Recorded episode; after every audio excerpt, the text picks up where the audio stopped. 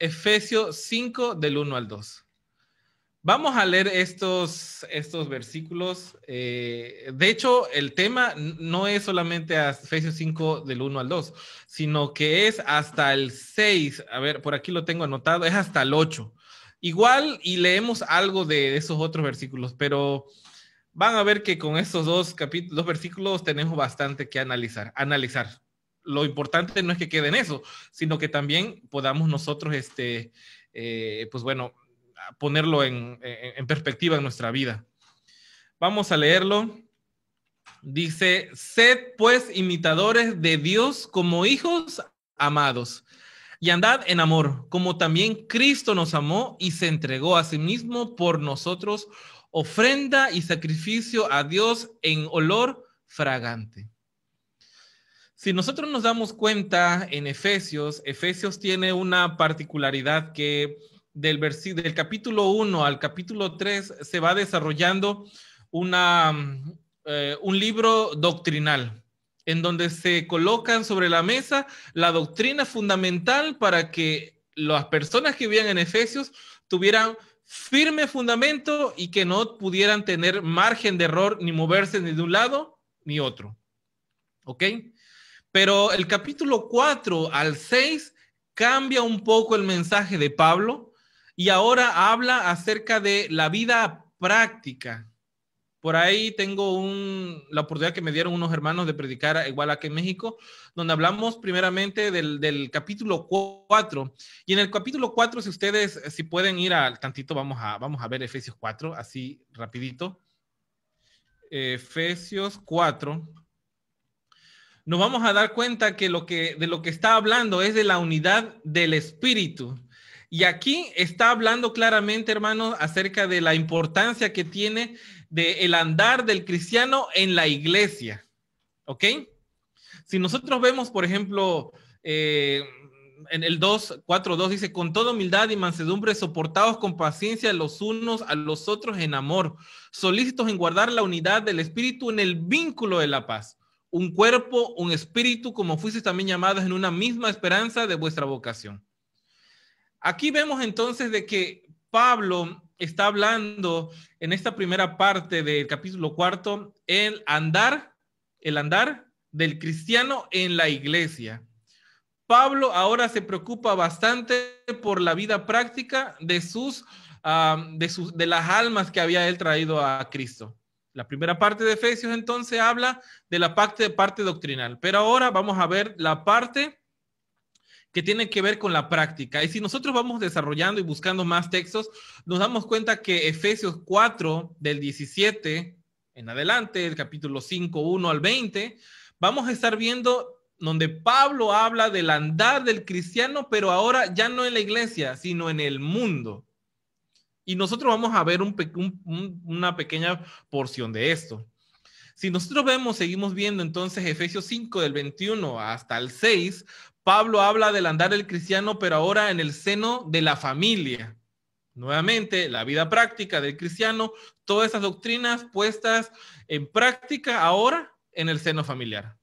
Y ya por último, en el capítulo 6, podemos ver que Pablo habla de la lucha del cristiano en el andar con Cristo. Es así como podemos ir viendo que Efesios tiene estas divisiones. Ahora, ¿Cuál vamos a ver ahorita? Vamos a ver Efesios 5.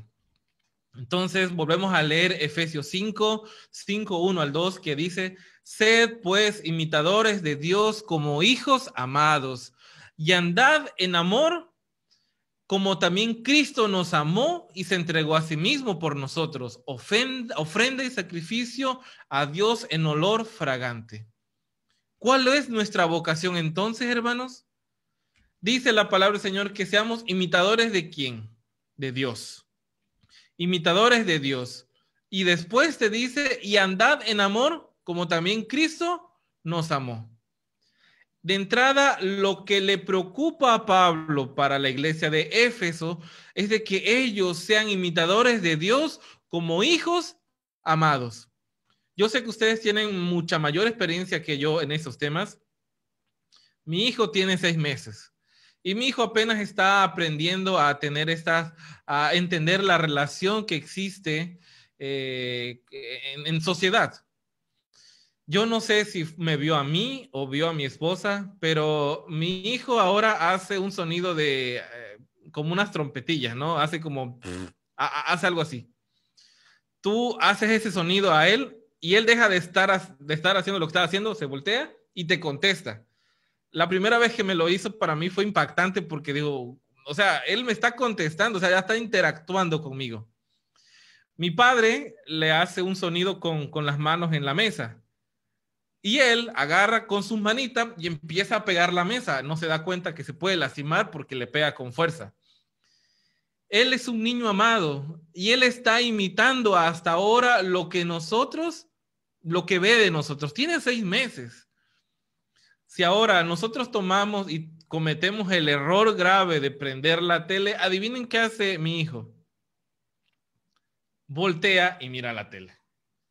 Prácticamente mm, la tele está cancelada en la casa gracias a él, porque yo no quiero que él sea imitador de esa mala práctica que yo tengo. No sé si entienden por dónde va el, contexto. La palabra del Señor dice, sean imitadores de Dios como ¿cómo? Como hijos amados. Si nosotros realmente entendemos el amor que ha hecho el Señor por nosotros, ¿qué vamos a hacer entonces nosotros en consecuencia? Imitarle.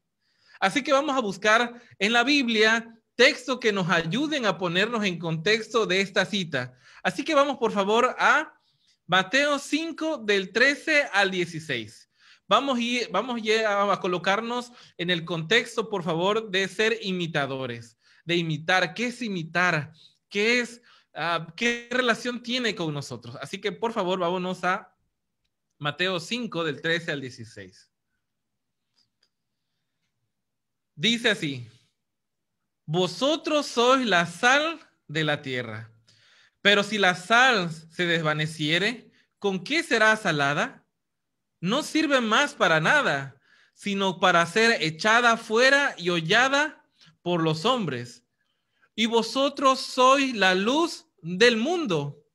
Una ciudad asentada sobre un monte no puede ser, no se puede esconder, ni se enciende una luz y se pone debajo de un almud, sino sobre un candelero y alumbra a todos los que están en casa. Así alumbre vuestra luz delante de los hombres para que vean vuestras buenas obras y glorifiquen a vuestro Padre que está en los cielos. Aquí hay un mensaje muy importante y dice, ustedes son la luz del mundo. ¿Cuál es la vocación que tenemos según Efesios 1? Ser imitadores de Dios. Y en consecuencia, nosotros qué vamos a hacer? Vamos a hacer luz. Y una luz no puede estar escondida hemos estudiado aquí, en este mismo, eh, eh, este, en este mismo grupo, hemos estado estudiando de que existen mucha contradicción en el mundo cristiano en cuanto a ser cristianos. Somos cristianos en sábado, pero en el día a día, ¿qué somos? ¿Quién, ¿Qué reflejamos? Uh, ¿qué, qué, qué, ¿Cómo nos conocen? ¿Cómo nos relacionan? el ser imitadores no tiene solamente una, ah, bueno, yo hablo por mí, hablo por mí. Mi, mi, Facebook personal realmente ha dejado de ser Facebook para mí y ha sido para mí un, un escaparate para las personas que quieren agregarse a mis contactos de la palabra. Bueno, hasta ahí se queda mi testimonio. Y en la vida personal, ¿sigo haciendo esto o solamente se queda en Facebook? Para nosotros, esto que estamos haciendo se queda solamente en las reuniones que estamos acá o también eso se trasciende en nuestra vida personal. Hagamos una reflexión personal de todo esto, pero lo que dice la palabra del Señor es de que aquel que recibe la luz, entonces, ¿qué pasa? Es una luz para el mundo. Aquel que es la sal de la tierra también es una sal para el mundo. Y me llama mucho la atención la parte, el versículo 16 que dice, Así alumbre vuestra luz delante de los hombres para que vuestras buenas obras glorifiquen a vuestro Padre que está en los cielos.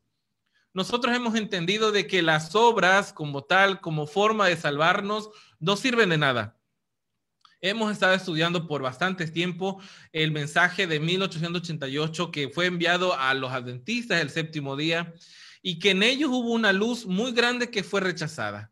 Ese mensaje era la justificación por la fe, pero no solamente eso, sino que existen otros temas muy importantes atrás que tienen que ver con la ley en Gálatas, los dos pactos, y todo esto es un gran resumen de que las obras que nosotros hacemos para sentirnos merecedores de Cristo no sirven de nada. Pongo un ejemplo práctico de todo esto. ¿Cuántos de ustedes han estado en una situación o han visto esta situación en donde les preguntan o hacen la pregunta de, ¿cómo están ustedes? ¿Cómo estás, hermano?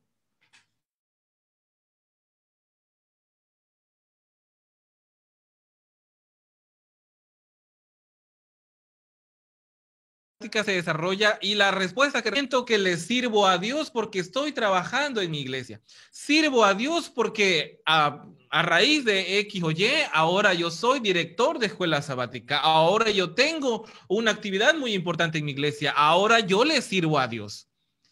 Curiosamente, cuando a esas personas se les quita el cargo, se les quita ciertas responsabilidades en la iglesia, curiosamente su vida espiritual, ¿qué pasa?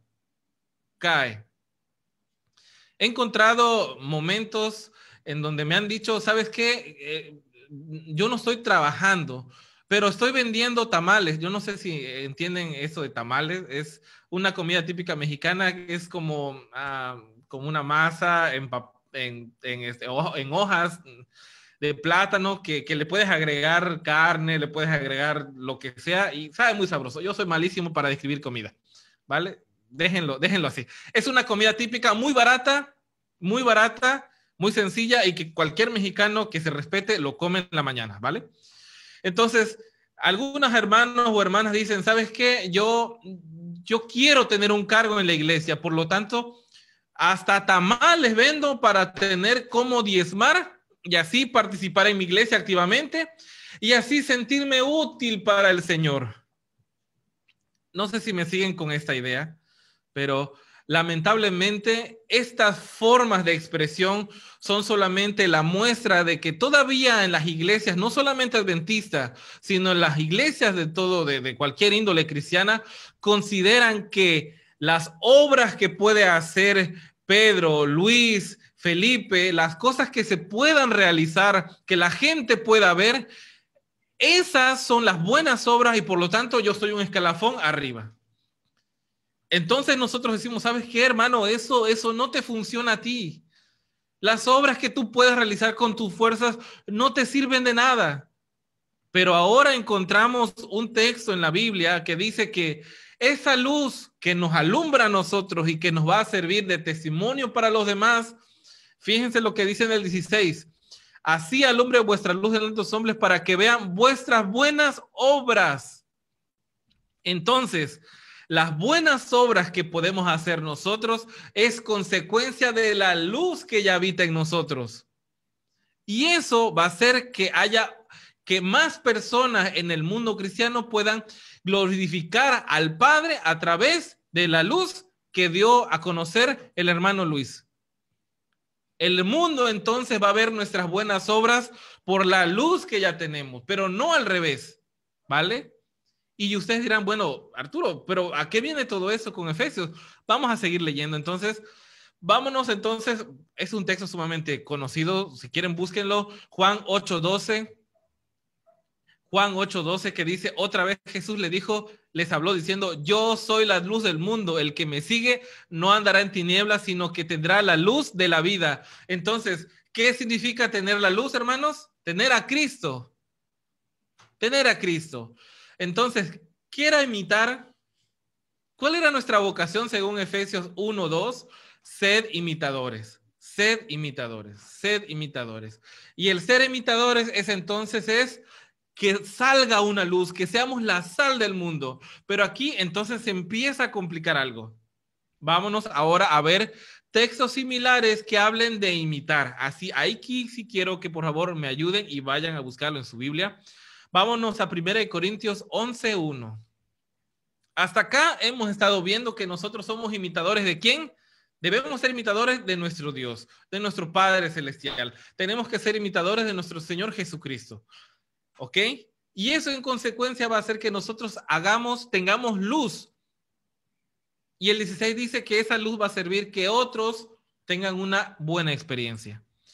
Ahora fíjense lo que dice 1 Corintios 11.1. Sed imitadores de mí, así como yo. ¿De quién? Así que si el hermano Luis dice, hermano, mira, te voy a invitar a un grupo, nos estamos reuniendo por Zoom. Yo sé que ahí está la hermana Edith. Yo sé que ahí en algún tiempo la hermana Edith y tú tuvieron algún problema. Hermano, yo te invito a que vengas a la palabra y que no mires a los hermanos, no mires a la hermana Edith. Tú mira a Cristo. Tú debes de mirar a Cristo. En la iglesia en este grupo es como un hospital. Hay muchos enfermos y nuestro Señor Jesús es nuestro sanador. Tú mira al sanador, no mires a la hermana Edith. Yo te invito a que puedas venir a nuestro grupo. Hermano, según este texto, ¿esa expresión es válida? No.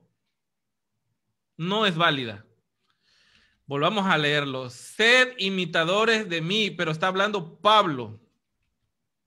Así como yo soy imitador de quién? De Cristo. ¿Y saben por qué se nos empieza a complicar este texto y empezamos a hacer muecas internas? Porque seguimos nosotros teniendo el contexto de la justificación por obras. Por más que digamos que Uriah Smith estaba mal, que Butler estaba mal, que los pioneros estaban mal, seguimos teniendo en nuestra cabecita el contexto y apoyándolo inconscientemente a ellos. ¿Por qué razón? Porque cuando yo digo, tienen que ser imitadores de mí, tú dices, híjole, ¿cuántas cosas tengo que empezar a hacer? ¿Cuántas cosas tengo que empezar a dejar? Y empieza a hablar el yo por hacer. Ya conocemos ese tema que dice el Señor, en Jeremías, ah, igual más adelante lo volvemos a tocar, en Jeremías 7 del 22 al 23 dice, yo a vuestros padres no les mandé hacer nada, no les mandé a que hicieran sacrificio, no les mandé a que guardaran mandamientos, no mandé a que hicieran nada. Yo quería que ellos me escucharan, pero como por, por consecuencia de su dureza, no solamente les da la ley ceremonial, la, mal llamada ley de Moisés, sino que también le da los mandamientos por consecuencia de su dureza. Solamente para el pueblo de Dios existían dos mandamientos, dos. No existían ni siquiera diez. Y perdón, igual aquí alguien me está diciendo, pero ¿qué, ¿de qué estás hablando, Arturo? Solamente existían dos. Esa es la ley eterna de Dios. La primera es Amarás al Señor tu Dios con todo tu corazón, con toda tu alma y con toda tu mente. Es el primero y de ahí se desprenden qué cosa? Todos los demás mandamientos. Y el segundo es muy semejante a este. Amarás a tu prójimo como a ti mismo. Si tú entiendes esto, hermano Luis, tú vas a mentirle a tu vecino, tú le vas a quitar la esposa a tu vecino. Si nos vamos a la ley de la mal llamada ley de Moisés, tú le vas a, dar peso que no corresponde, una pesa falsa no.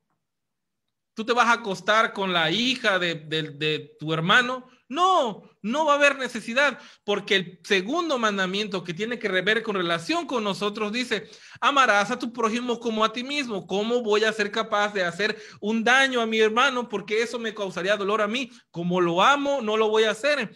Eso quería Dios para su pueblo. Dios no quería darle tantas cosas escritas. Él quería que le escucharan que escucharan y que entendieran entonces de que todo lo que vendría después no se tendrían que preocupar. ¿Por qué razón? Porque él iba a escribir esa ley no en papel, le iba a escribir en su corazón. Ahora voy a dar un ejemplo, no me estoy saliendo del, tema. Aquí, exactamente aquí, yo tengo actualmente un escritorio que compré. Un escritorio sencillo, barato, que me sirve para, para todo esto. Anteriormente tenía una mesita y era, no era cómodo. Bueno, ahora tengo un escritorio pequeño, bonito, funcional, pero cuando llegó, el escritorio no llegó armado. ¿Cómo creen que llegó? Empiezas. De hecho, era una cajita por así de ancha y larga. Y yo dije, ¿y esto en qué momento se empieza a armar solo? Agarré el instructivo, lo miré y decía que la pieza A va con la B y utiliza el remache C. Y volteabas a ver las piezas y no le encontrabas ningún, ni señas de eso. Afortunadamente ya existía alguien que había armado ese, este escritorio y que lo había puesto en YouTube. ¿Qué creen que hice? Fui a mirar al tipo este que ya había armado el escritorio. Y ahora dije, ah, pues ya entendí, la pieza A es la que es la larga. O sea, decía A, pero para que a mí funcionara, para mí era la pieza larga. Y el remache C, ah, es el que tiene como una punta de estrellita. Perfecto, ya me quedó clarísimo. A partir de ahí yo apago YouTube, yo lo hago. Este ejemplo burdo que acabo de hacer es exactamente lo que quería hacer Dios con su pueblo. Su pueblo dijo, no, no, a mí no me enseñes nada, a mí mándame el manual. A mí mándame el manual que yo lo hago. Te prometo que lo hago.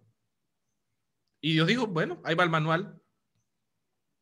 Mandó el primer, el primer resumen, que son los diez mandamientos, y después manda las demás leyes que tenían que ver con la primera, pero más, más, más explicada. ¿Y qué pasó con el pueblo? Se pegó con pared. No hizo nada. ¿Qué es lo que quería hacer Dios con su pueblo? Que le escuchara primero. Que le escuchara. Y ahora con el mensaje que tenemos de Efesios 5.1 dice, sean imitadores de quién? Para que siendo imitadores ustedes puedan ver y ustedes puedan aprender. Ah, entonces se tenía que ser así. Cuando alguien me viene a buscar pleito como el Señor Jesús, yo no tengo que agarrar, agarrar mi lista de argumentos que ya tengo preparado, copiarlo y pegarlo en el, perdón por hacer este ejemplo, pegarlo en, el, en, la publicación de ese hermano que me está atacando y ahí va todo. ¿Nosotros vemos esa actitud en Cristo? No. Y así podemos ir sacando lecciones de la vida de Cristo como alguien que ya vivió y que ya triunfó. Vamos a seguir viendo entonces los pasajes que, yo les pedí que buscáramos. Vámonos a Filipenses 3:17, por favor. Vámonos a Filipenses 3:17. Hermanos, sean imitadores de mí y mirad a los que así se conducen según el ejemplo que tenéis en nosotros. Ahora Pablo no solamente estaba hablando de él, sino de cuántas personas más estaba hablando. De otros más que como él seguían a quién? A Cristo. Volvamos a leerlo. Hermanos, si yo, imagínense si yo les dijera eso a ustedes, ¿ustedes qué pensarían de mí? No, pues este hombre es un arrogante. Hermanos, sed imitadores de mí y mirad a los que así se conducen según el ejemplo que tenéis en nosotros.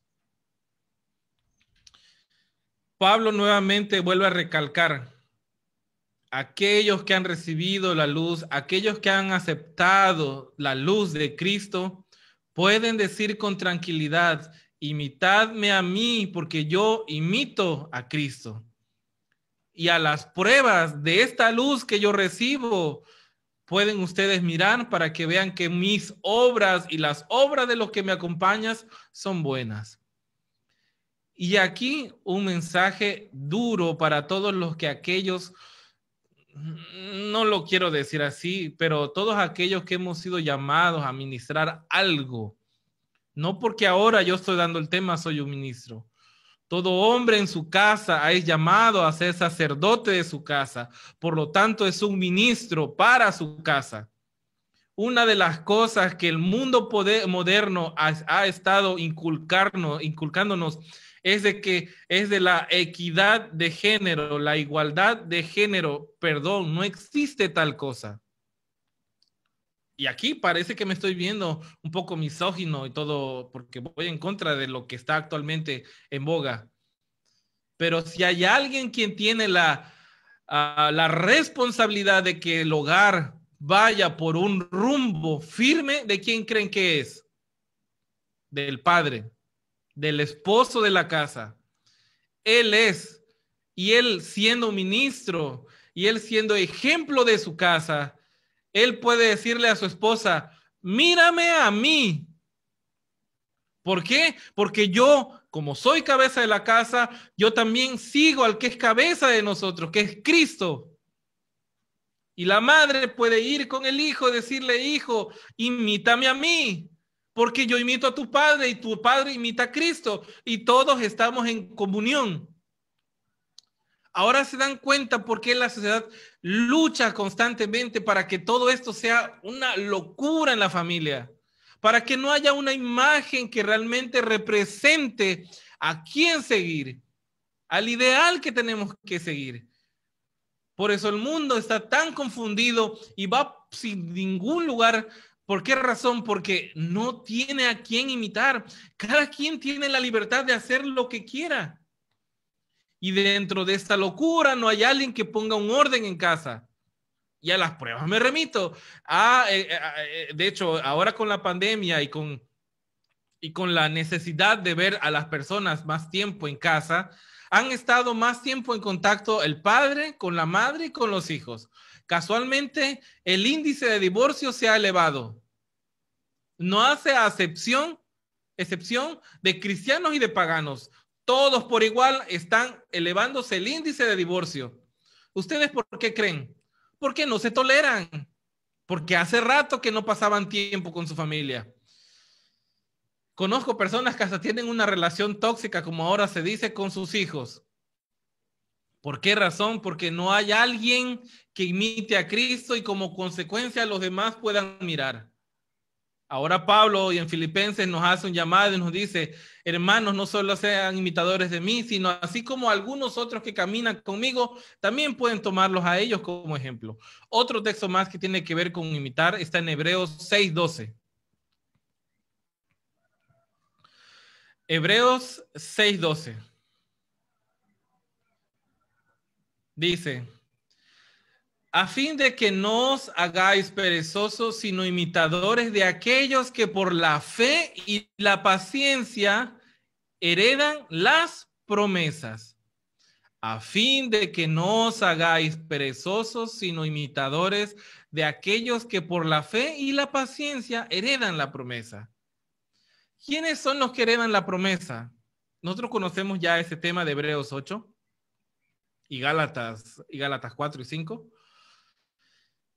En estos textos se habla de que la herencia o la descendencia que nosotros recibimos por la promesa es la descendencia de Cristo. Nosotros somos hijos de Abraham por la fe. Nosotros somos ese, uh, ese bracito injertado en aquella que no le correspondía, no nos correspondía nacer. Pero por la fe ahora somos también partícipes de la promesa de Abraham y por, por consecuencia partícipes del galardón que él va a recibir. Bueno, a todos aquellos que tenemos esta promesa le podemos imitar. Ahora se dan cuenta que Efesios 5.1 empieza a cobrar más sentido. dice que sean imitadores de Dios. Seamos imitadores de Dios.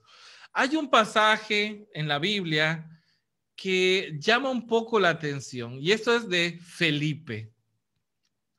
No lo vamos a leer, saben ustedes que está en Juan 14, 8 al 10, donde dice Felipe, Señor, muéstranos al Padre. Y el Señor Jesús le dice, Felipe, ¿Cuánto tiempo he estado yo entre vosotros y no le habéis visto? ¿Qué le estaba dando a entender aquí el Señor Jesús? El versículo 10 dice, las palabras que yo hablo no les hablo de mi propia cuenta, sino que el Padre que mora en mí, Él las hace. Si nosotros vamos y empezamos a sacar estos textos, podemos encontrar en Juan 17, el 22 al 23, que dice, así como Padre, tú en mí, yo en ellos, para que seamos todos en una misma unidad. Entonces, el andar del cristiano en el mundo, recuerden la palabra andar, el andar del cristiano en el mundo es imitando a Cristo. ¿Por qué razón? Porque de esta manera tú no vas a tener necesidad de estar realizando esas campañas o estas ah, grandes ceremonias para atraer personas porque al mirarte a ti, como dice, ah, como lo decía Mateo 5, 16, vuestra luz que alumbra delante de los hombres verán vuestras buenas obras para que glorifiquen a vuestro Padre. Y así podemos nosotros cumplir con lo que dice tanto Lucas y Marcos y Mateo 18, 19 de ir y predicar a todo el mundo. ¿Cómo le vamos a hacer para ir y predicar a todo el mundo entonces? Imitándole, representando a Cristo, haciendo válida su palabra en nosotros. Ahora, vamos a avanzar y ya para eso vamos a ir, ir un poco terminando Vamos primeramente a, vamos a buscar primera de Juan 4, 17. Vamos por favor a primera Juan 4, 17.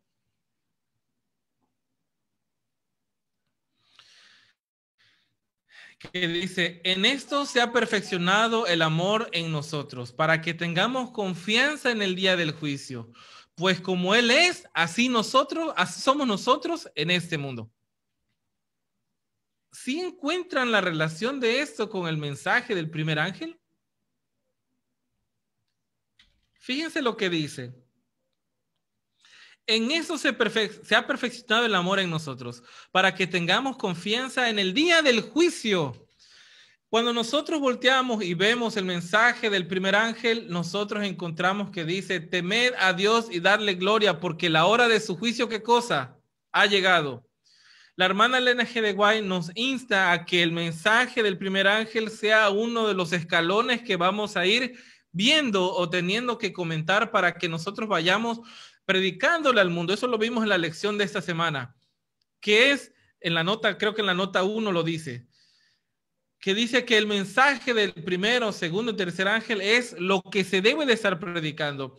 Nuevamente, aquellos que tenemos tal vez todavía el concepto erróneo de la justificación por las obras, vemos y dice, viene el juicio, hermana Edith, viene el juicio y no te has preparado y el temor empieza a entrar en ti y te empiezas a preocupar porque sabes de tu pasado, sabes de tu presente y ahora hay cosas que tú cosas que tú tienes que hacer para estar al nivel del juicio. Pero ¿cómo es lo que dice primera de Juan 4 y 7? En esto se ha perfeccionado el amor en nosotros, para que tengamos confianza en el día del juicio, pues como Él es, así nosotros somos en este mundo.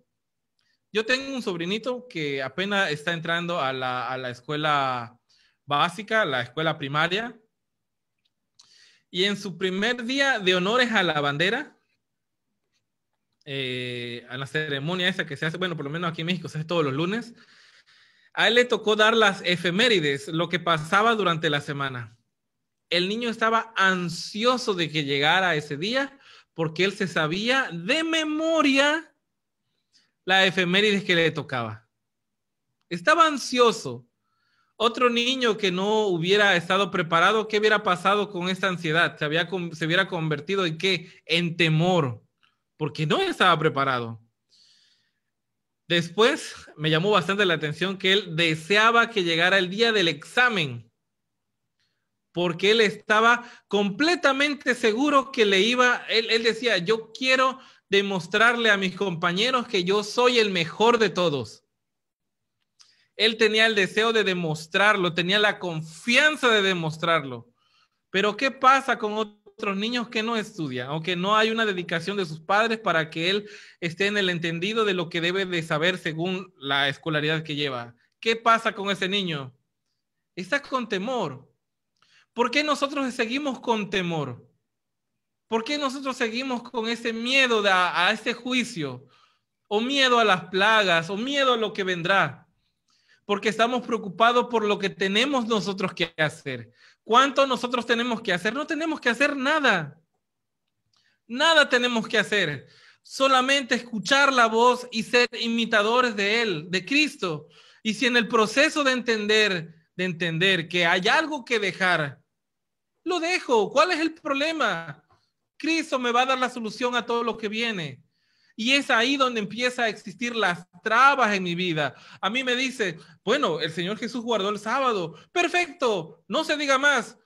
Mañana pongo mi renuncia al trabajo porque yo no más voy a trabajar en sábado.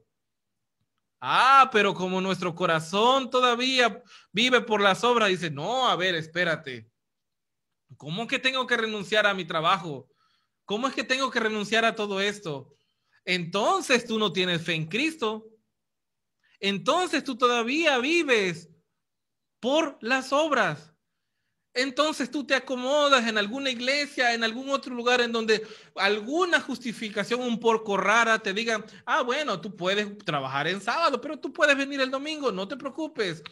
Cuando tú al imitar a Cristo, tú ves que en Cristo dice, Él imitó a, lo que estaba, lo, lo que era correcto y Él guardó el sábado. Si nosotros vamos a ver otros ejemplos, el mismo Señor agarró y dijo, Señor, perdónalos porque no saben lo que hacen. Y tú agarras y volteas a ver a aquel que secuestró a tu hijo, aquel que violó a tu hija, aquel que mató, y tú dices, no, perdón, permítame, permítame, permítame. Eso tiene que recibir su pago. ¿Se dan cuenta cómo cuando hablamos del sábado, cómo es algo que manejamos? Ah, súper fácil, ¿no? Yo tengo rato que no guardo, que no trabajo en sábado. Ah, pero cuando nos tocan el tema del perdón, cuando nos tocan algún otro tema que el Señor Jesús vivió y él dijo, sean imitadores de mí, ahí empieza el problema. Pablo, por ejemplo, por ir a predicar la palabra, casi lo matan a pedradas. Pablo está diciendo, sean imitadores de mí. Es ahí donde hacemos un alto, metemos el freno completamente y decimos, no, espérate, es que eh, no, no es por ahí. Tal vez lo que quiso decir Dios es esto, esta parte de la ley está cancelada, esta parte de la ley está abolida y todo lo que vemos en la ley entonces, tanto la, la, ley, eh, el resumen y la amplificada, le empezamos a sacar peros. ¿Por qué razón? Porque no vemos por la fe a Cristo. Ese es el gran problema. Ahora, cuando leemos entonces, primero de Juan 4 y 7, en esto se perfecciona el amor, o sea, en esto se perfecciona Cristo en nosotros, porque tenemos confianza en el juicio, pues como Él es, así somos nosotros. Así que temed a Dios y darle gloria, porque la hora de su juicio ha llegado. Tú dices, perfecto, nos vamos al cielo. No estoy con temor. Es ahí en donde empezamos a darnos cuenta que aun cuando conozcamos según el, eh, la justificación por la fe, en la práctica no estamos conociendo esto. Vamos a seguir porque dije que íbamos a terminar ya. Entonces, ¿cómo conocemos a Dios? ¿Cómo, cómo, se dan estos frutos? Hay un pasaje que no lo sabemos completamente de memoria, que es Juan 17, 3. Y esta es la vida eterna, que te conozcan a ti, al único Dios verdadero, y a Jesucristo que es enviado. Entonces, ¿Cómo empezamos nosotros a desarrollar esto? Es conocer a quién. Conociendo a Dios y conociendo a su Hijo. Y entonces, ¿esto qué, esto qué provoca? ¿Qué va a provocar en nosotros el conocerle? Aquí otro texto sumamente conocido que es Gálatas 5. Vámonos, por favor, a Gálatas. A Gálatas 5 vamos a mencionarlo porque es un texto que, conocemos. Gálatas 5, 22 al 23. Es un texto sumamente conocido entonces. Más el fruto del Espíritu, ¿qué cosa es? Amor, gozo, paz, paciencia. Entonces, entonces hay un proceso. Entonces, entendemos ahora en el ámbito espiritual que cuando vemos textos como Génesis 4.1 que dice, conoció a Adán a su mujer, la cual concibió y dio luz a Caín. El conocer, aquí la expresión conocer, Adán conoció a su esposa, ¿qué estaba significando?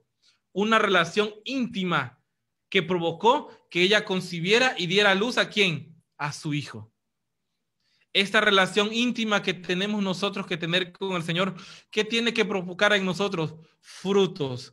Y estos frutos son los que están descritos en Gálatas 5:23.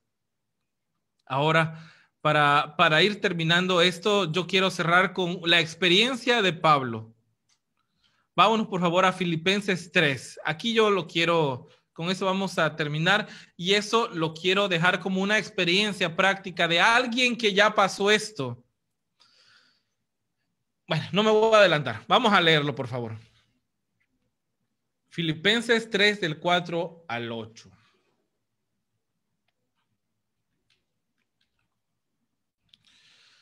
Dice así, aunque yo tengo también de qué confiar en la carne, si alguno piensa que tiene de qué confiar en la carne, yo más. Y aquí viene el currículum que tiene Pablo. Circuncidado al octavo día, del linaje de Israel, de la tribu de Benjamín, hebreo de hebreos, en cuanto a la ley, fariseo, en cuanto al celo, yo, le pondría hasta perseguidor de la iglesia. En cuanto a la justicia, que es la ley, irreprensible. Pero cuántas cosas eran para mí, pero, pero cuántas cosas eran para mi ganancias, las he estimado como pérdida por amor de Cristo. Ciertamente aún estimo todas las cosas como pérdida por la excelencia del conocimiento de Cristo Jesús, mi Señor, por amor del cual la he lo he perdido todo y lo tengo por basura para ganancia de Cristo. A ver, hermanos, aquí erróneamente uno dice, ah, bueno, Pablo tenía por, por pérdida solamente la ley de Moisés. No, no, no, no, no, no. Alto ahí. No solamente tenía la ley de Moisés como, como, como basuras. Adivinen qué otra ley también tenía como basura. Los diez mandamientos. Toda la ley de la cual se refiere Pablo es toda la ley. Pero ¿por qué la tenía como pérdida? ¿Por qué todo esto, si alguien le venía a decir, a ver, yo soy cristiano de nacimiento, no solamente cristiano, soy adventista, aquellos que son parte de la religión que era llamada en algún entonces como la ley, la, la iglesia de la Biblia. Pero no solamente eso, ahora yo soy un disidente, o sea, yo ya me di cuenta que esa iglesia tiene errores y soy todavía más reformado. Pero no solamente soy reformado, sino que yo también he entendido que el Padre y el Hijo son los únicos dentro de la divinidad. Soy más reformado todavía. Y así podemos irle sumando logros y logros y logros a nuestro currículum. Y el Pablo dice, yo todo eso lo tengo por pérdida. Porque aún cuando tengamos todo esto en nuestro currículum como cristiano, Pablo en ese entonces no tenía a Cristo. Y ahora yo quiero ponerlo en esto en contexto. Ustedes admitirían o admitiríamos a alguien que deliberadamente durante muchísimos años los ha atacado no solamente en el ámbito religioso, en el principio que ustedes están sosteniendo ahora, sino que también los ha dañado. Dice que Pablo era un hombre que con cartas en la mano podían entrar, eh, podía entrar en la casa del hermano Pedro y sacarlo a él a golpes y matarlo en la calle. Ese era Pablo. Pablo era una persona que podría entrar en la casa de la hermana Edith y sacar a su hija y matarla allá afuera como cualquier mujer. Ese era Pablo. Ese era, ese era también su currículo. Pero ¿qué pasa con, con, Pablo? ¿Cuántas obras tuvo que hacer Pablo para remediar el daño que le había hecho? ¿Cuánto? Nada. Cristo le perdonó. Yo tengo un temor grandísimo. Yo sé que eh, el hermano que está ahí en la cámara de Catherine me va a entender, hermano Felipe, la hermana Edith, todos los que tenemos hijos nos vamos, vamos a entender esto. No sé en Chile, pero por lo menos aquí en México, si tú atropellas y matas a alguien, aun cuando la otra persona haya sido el que se haya atravesado, ¿quién crees que va a la cárcel? Tú. Luego existen eh, momentos trágicos en donde tú vas conduciendo bien, o sea, tú, tú vas bien. A mí me pasó algo que no pasó a mayores. no sé si me explico, igual ya di este ejemplo, pero yo iba manejando, iba de regreso a mi casa, iba con las preocupaciones del trabajo, tratando de hacer un poco de, de espacio, quitarme todo eso que trae el trabajo. Venía un poco ofuscado. Yo iba de frente, caminando en una calle estrecha, de un, de, un, solo sentido y de vuelta. y de repente venía un, un carro, un repartidor de, productos y traía estas cajas grandes atrás. yo lo vi, pasamos, pero yo no miraba la acera del otro lado, del, del otro lado, la, la, la, la, banqueta del otro lado. Y de repente un niño de cinco años salió detrás de ese camión en una bicicleta y se atravesó. Yo no lo vi. Y el niño en su inocencia, en su falta de juicio, no tuvo el entendimiento de esperar porque él tampoco miraba que estaba del otro lado de este carro grande. Y él se atravesó. Yo frené con todo el miedo del mundo y el niño pasó y se fue. Yo tenía la culpa. Hoy podría yo estar en la cárcel pagando una sentencia de algo que yo no me levanté en la mañana con ganas de realizar ese, ese asesinato. Alguien que en tal vez había predicado la palabra del Señor, ahora estaba preso. Imagínense esta escena, pero ustedes. E imagínense ahora, yo, mi hijo tiene seis meses, ver a mi hijo cada semana, verlo crecer, no estar en su, la primera vez que él camina, no estar en la primera vez que él habla, no verlo graduarse, no verlo crecer. ¿Cómo es, cómo, cómo asimilan esto ustedes? de algo que ustedes no tenían la culpa, de algo que ustedes no se levantaron por la mañana con ganas de atropellar a alguien. Terrible. La ley dice, este hombre tiene que ir a la cárcel, pero adivinen qué dice Cristo. Adivinen qué dice Cristo. Estás perdonado. ¿Saben por qué Pablo todo lo dejaba como pérdida? Porque él sabía su caminar anterior. Él sabía que había estado agarrando las vestimentas de un hombre santo que había dicho que él estaba mirando al cielo, estaba mirando al Padre y al Hijo, los estaba mirando un hombre santo que en medio del dolor les perdonó a todos los que estaban ahí. Y Pablo consintió en el asesinato de este hombre santo. Pablo tuvo que caer del caballo, Pablo tuvo que estar ciego, Pablo tuvo que pasar tres años sin que nadie le recibiera de los hermanos, Pablo tuvo que pasar 14 años para que los hermanos pudieran recibirle. Pero él decía, no importa, ¿saben por qué? Porque Cristo me perdonó. Cristo ya me perdonó.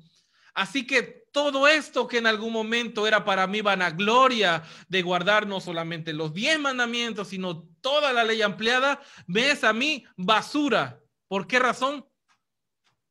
Porque en Cristo he encontrado perdón. Y ahora Él dice, señores, así como yo estoy, eh, tengo una orden, yo no lo hago porque me den el diezmo. Esto lo podemos ver en Romanos. Yo no lo hago porque me den el diezmo. Yo tengo una encomienda de ir a predicar a todos. Si me dan el diezmo, no, no es mi problema. Yo solamente les digo que tengo derechos como apóstol. Ustedes lo pueden ver en Romanos eso. Pero yo lo hago porque para mí es imperativo darle a conocer el mundo que el amor de Cristo es lo más grande que puede existir. Así que si viene mañana el día del juicio, no pasa nada. ¿Por qué razón? Porque yo tengo el amor de Cristo y si Cristo que me perdonó y evitó que yo me fuera a la cárcel por a que me pudra yo en la cárcel por todos los asesinatos, si él me dice, hermano Pedro, guarda el sábado, yo lo guardo. Si él me dice, no mientas, yo no miento. No porque esto me salve, sino porque esto es el testimonio de que yo tengo a Cristo en mi vida. No me voy a andar inventando cuentos de que, ah, es que mi trabajo voy a perderlo. Esos son cuentos, entonces tú no amas a Cristo. La ley, recuerden, solamente es dos. Amarás al Señor tu Dios con todo tu corazón, con toda tu alma y con toda tu mente, y a tu prójimo como a ti mismo. Yo no voy a hacer algo que a mi Dios le desagrade. Por lo tanto, yo no tengo imágenes. Por lo tanto, yo no uso su nombre en vano. Por lo tanto, yo no genero otras deidades. Por lo tanto, yo guardo el sábado porque esto para mi Dios es señal.